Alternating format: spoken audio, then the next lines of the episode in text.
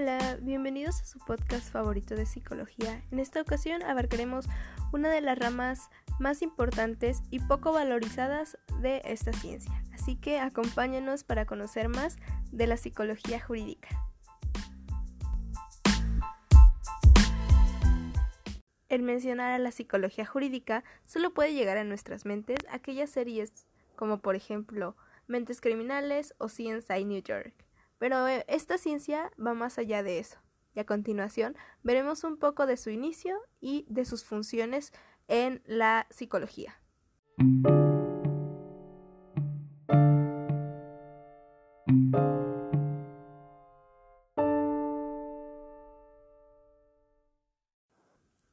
Surge en Estados Unidos, Carson y Bull, en 1995, le atribuyen ese nombre al testimonio experto y otras formas de intervenir en los formatos jurídicos, por ejemplo, la asistencia de interrogatorios a testigos, la selección de jurados o evaluación de la calidad de una rueda de identificación, siendo este el primer preliminar a la psicología jurídica, recibiendo así el nombre de psicología judicial.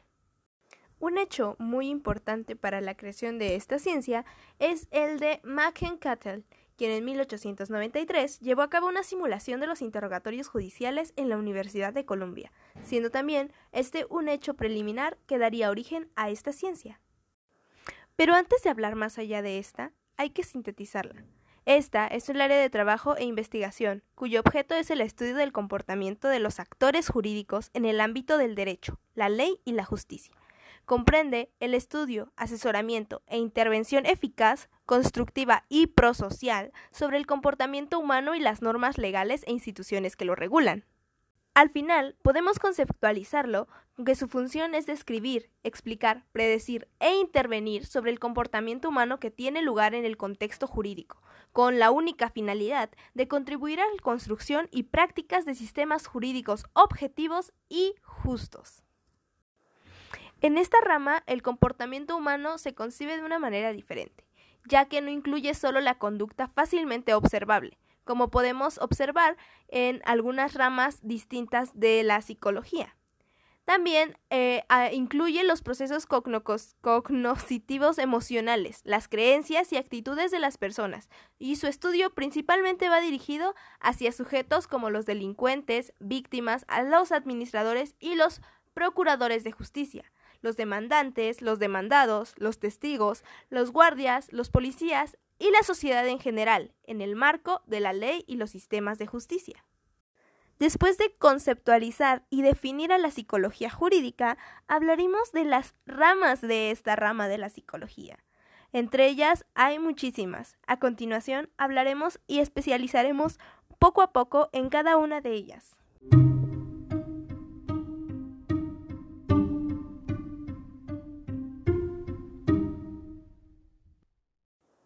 Tenemos a la psicología jurídica del menor, que básicamente abarca el conocimiento psicológico al servicio de la defensa de los derechos humanos del menor.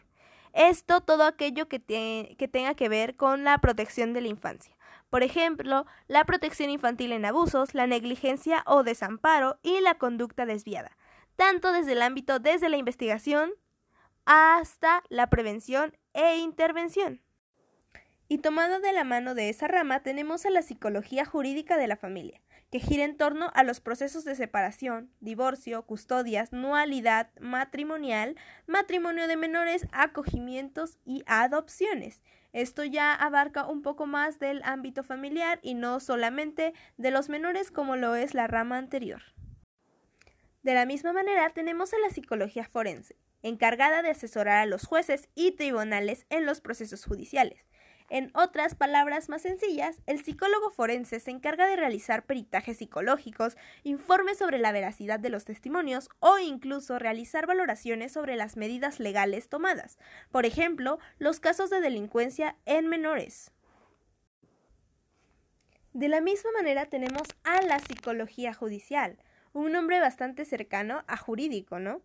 Esta se encarga del estudio, la explicación, la promoción, la evaluación, la intervención, y el asesoramiento o tratamiento de aquellos fenómenos psicológicos, conductuales, relacionales que inciden en el comportamiento legal de las personas. Esto tiene que ver un poquito más allá cuando hay un delito de por medio. Y bueno, también tenemos a la psicología policial y de las Fuerzas Armadas, que ésta se encarga principalmente de la selección y formación de policías, la formación especializada de mandos intermedios y oficiales, así como la creación y puesta en marcha de grupos especiales, por ejemplo, una unidad específicamente de menores o una unidad destinada a eh, la resolución de delitos sexuales. Otra rama muy importante es la psicología penitenciaria, que analiza y aplica procesos de evaluación y tratamiento de personas que estén bajo custodia penitenciaria. Son procesos posteriores de tipo comunitario destinados a la reinserción comunitaria y la reinserción social de estas personas.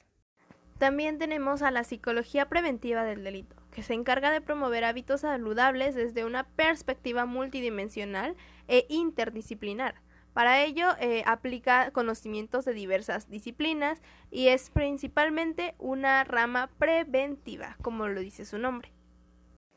Y para finalizar las ramas de esta rama tenemos a la victimología o la mediación, que es una atención a víctimas de delitos delicados o específicos como el abuso sexual entre otros, esto sin llegar a revictimizar a la víctima.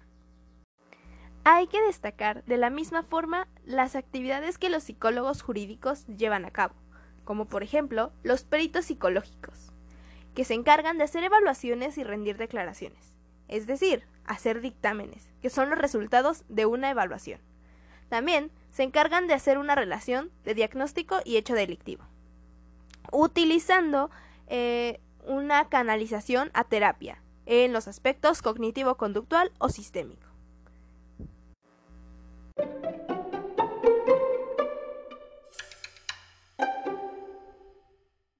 Podemos ver que esta es una rama muy interesante, pero así como es interesante, suele ser un poco compleja. Por eso, te voy a dar algunos datos que son necesarios de conocer si te interesa la psicología jurídica. Es necesario conocer los derechos de la víctima y los derechos del victimario para no violar ninguno y que pueda ser un proceso legal y justo. También es importante que conozcas los lineamientos legales del proceso el que estés llevando a cabo.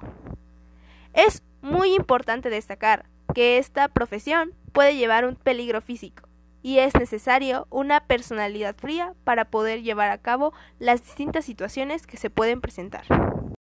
De la misma forma en la que tenemos ramas de la psicología jurídica, tenemos áreas especializadas, como por ejemplo la psicología forense, explicada en los tribunales de justicia, la psicología penal, eh, que es la valoración de los perfiles, y también tenemos la evaluación de tortura, la autopsia psicológica, la violencia, encargados de la violencia laboral, el acoso laboral, la psicología penitenciaria, que es la evaluación y tratamiento de este, el manejo de la elaboración de dictámenes periciales, que es eh, medir el grado de peligrosidad, y también tenemos la psicología del testimonio, que es destacar la credibilidad y la exactitud.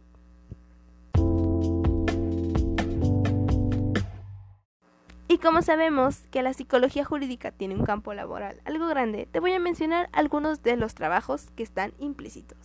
Por ejemplo, el psicólogo forense, el perito, el testigo experto y el consultor técnico, teniendo ellos cada una función diferente en el momento de llevar a cabo esta psicología.